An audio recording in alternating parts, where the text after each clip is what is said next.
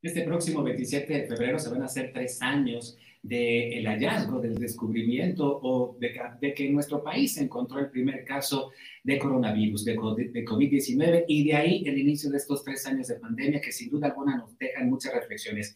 Y para hacerlas, le agradecemos muchísimo al doctor Eric Piña Mora que se conecte con nosotros. Si me permiten, rápidamente les digo quién es el doctor Piña. Él es médico especialista, laringólogo, perdón, laringólogo y cirujano de cabeza y cuello, miembro de la Sociedad Mexicana de Orritona, orri, perdón, Orritonolaringología, miembro de la Sociedad Mexicana de Rinología, perdón, miembro de la, de la Asociación Interamericana de, de oh, perdón.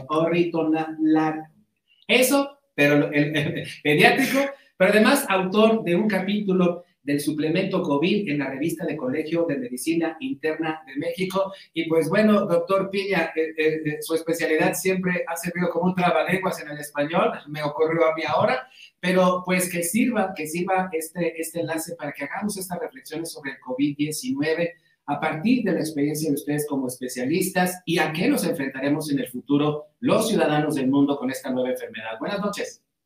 Hola, ¿qué tal? Muy buenas noches, un abrazo es otorrinolaringología o podemos decir oído, nariz y garganta. Es muy curioso.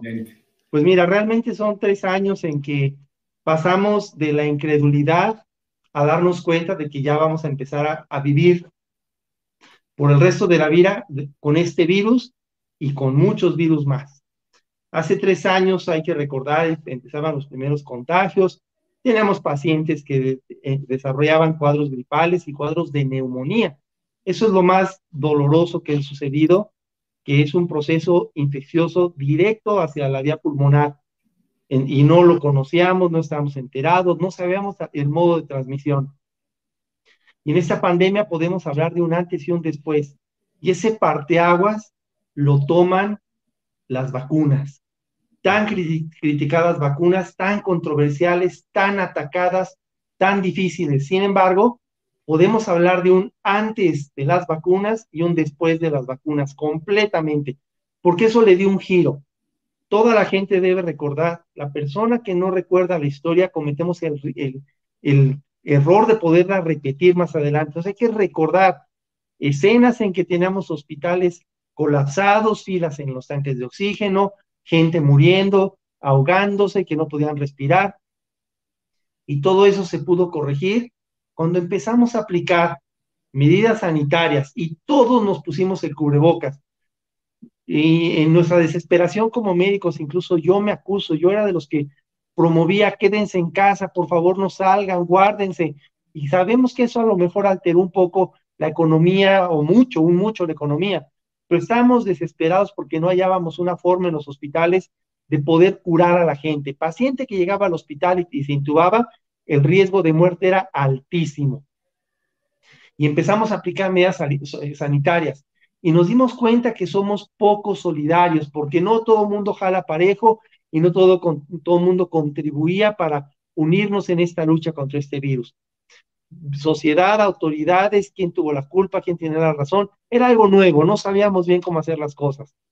Y todos nos unimos en beneficio de poder contener esto. Pero realmente el fenómeno que cambió el curso de la pandemia se llama la vacunación. y empezó a haber muchas controversias, que si era una vacuna nueva, que si nos estaban poniendo un chip, que si nos querían manejar. Y es la historia de todas las vacunas que se han presentado a lo largo de la humanidad, que siempre va a haber alguien que las critica. Bueno, son medicamentos que desafortunadamente, como todo fármaco, tiene efectos secundarios, hubo reacciones, hubo muertes, hubo complicaciones por la vacuna, pero es estadísticamente el efecto que hicieron las vacunas lograron salvar a la mayoría de las personas y evitar que esta pandemia siguiera con un curso tan agresivo. Actualmente, ¿qué estamos viendo? El día de hoy, ¿a qué nos enfrentamos? ¿Qué es lo que va, va a suceder? Es un virus del que ya la gran mayoría de los humanos en todo el mundo, por lo menos tenemos una dosis. Otros esquema completo, que son cuatro vacunas, pero por lo menos ya todos tenemos una dosis. Y a quienes ya nos contagiamos con, con una dosis de vacuna, podemos hacer, ser testigos de que el curso de la enfermedad es un cuadro gripal fuerte, nos duele la cabeza, nos da fiebre una semana, a veces diarrea, malestar, pero sobrevivimos. Y eso es lo que estamos enfrentándonos ahora. ¿Qué va a seguir en este momento?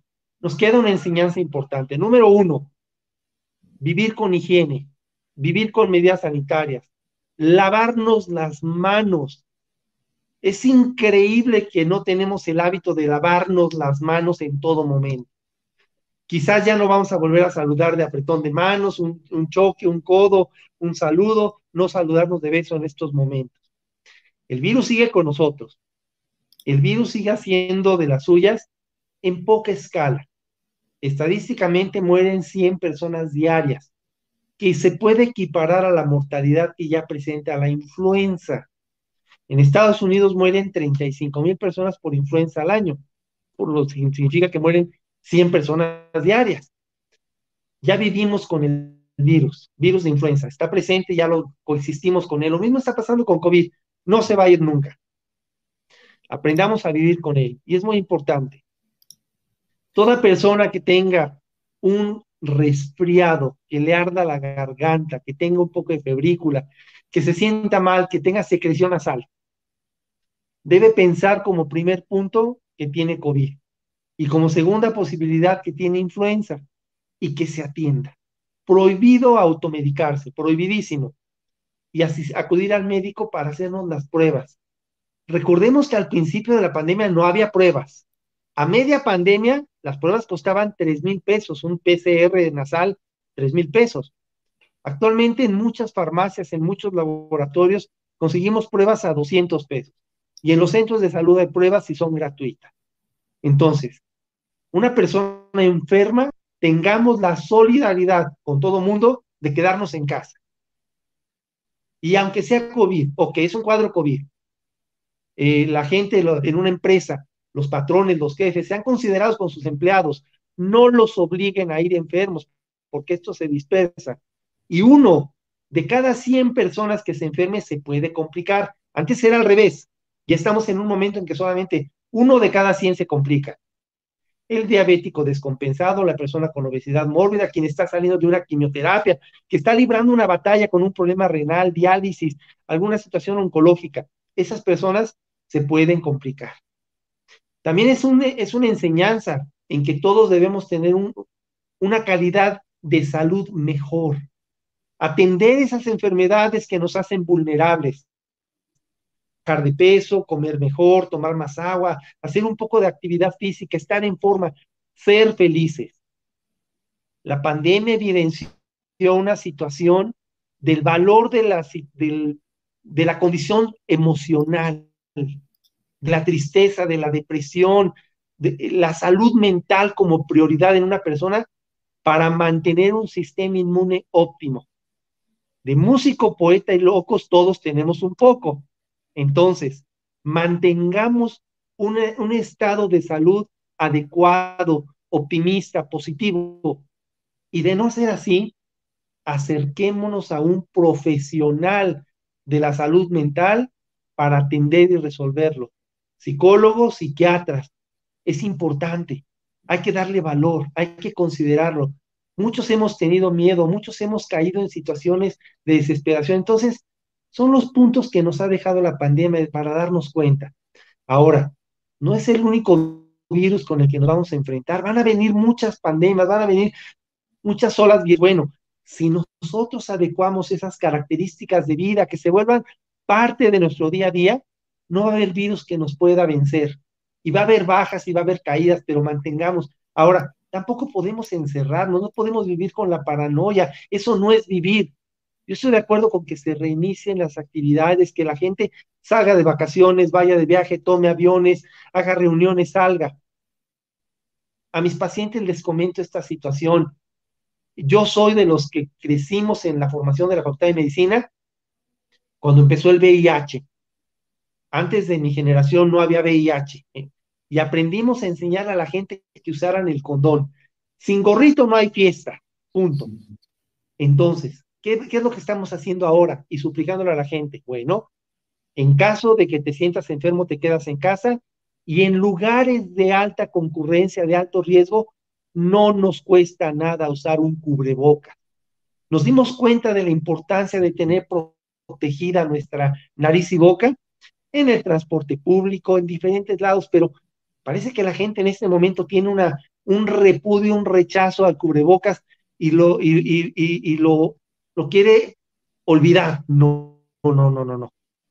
Andemos cargando todos nuestro gel antibacterial y nuestro cubrebocas y podemos ir al cine, pero en el cine ponte un cubrebocas. Podemos viajar en avión, pero nada nos cuesta en el avión ponerte un cubrebocas, a pesar que el avión traiga filtro, sepa y esté reciclando el aire. Nada nos cuesta continuar con esos pequeños detalles. Si estornudas, cúbrete con el codo, tápate con el suéter, ten la cortesía de, de, de evitar dispersar. Si te tocas la cara, si te suenan los mocos, lávate las manos. Si vas al baño, lávate las manos.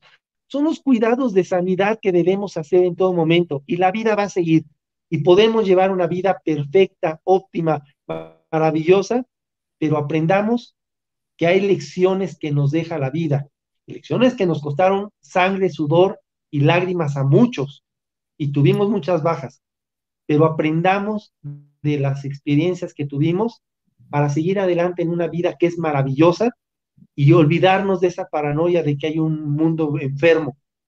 Actualmente, COVID se está comportando como si fuera influenza. Tomemos en cuenta que la epidemia de influenza fue hace 14 años, 2009. Y la epidemia de COVID empezó apenas 3, entonces ya tuvimos esa experiencia. Vamos a coexistir con el virus, de pronto nos vamos a volver a enfermar, van a ser cuadros gripales suavecitos, pocas son las personas desafortunadamente que van a perder la vida porque va a seguir habiendo bajas como todas las enfermedades virales que existen. Sarampión es una enfermedad viral muy agresiva y tenemos muchos años coexistiendo con sarampión y hay todavía bajas por sarampión. Y algo muy importante, continuar vacunando que la gente complete su esquema de vacunación y no hacer fake news, falsas alarmas, rumores. La infodemia nos mató. Estamos en un momento en que la gente tiene un celular en la mano y puede mandar odio y al diablo en línea. ¿Y saben qué? Las noticias negativas, de ustedes que son medio de comunicación lo saben, vuelan más y hacen más eco que las realidades. Nos costó mucho trabajo conseguir vacunas, nos costó mucho trabajo y la gente, mis pacientes me hablaban, no se necesita un nivel académico, doctorado, posgrado, no, no, no, no, no. Todo el mundo se asustaba por lo que estamos escuchando. Entonces, entendamos que lo que publiquemos, que lo que se comparta, que lo que se lleve a los medios de comunicación y a las redes sociales sea información que esté confirmada, que sea fidedigna. Si lo que vas a publicar no va a generar un efecto positivo en quien creas que lo lea, mejor no lo haga, contengámonos. Entonces son pequeños, pequeños chispazos para los minutos que tenemos en, este, en esta charla que nos permiten darnos cuenta. Estamos saliendo de un brote, de una pandemia, de un virus.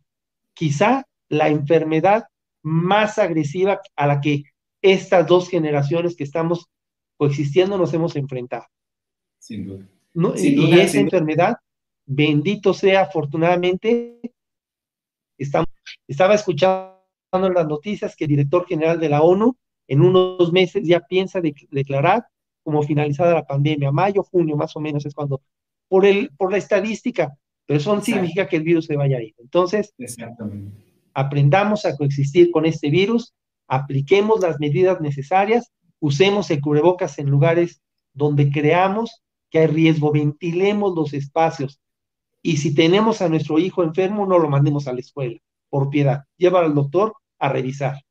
Entonces son los pequeños detalles que yo quiero compartirles, que creo que son muy importantes de lo que hemos aprendido en estos tres años, que ha sido una pesadilla para todos, pero por fin está saliendo el, el arco iris.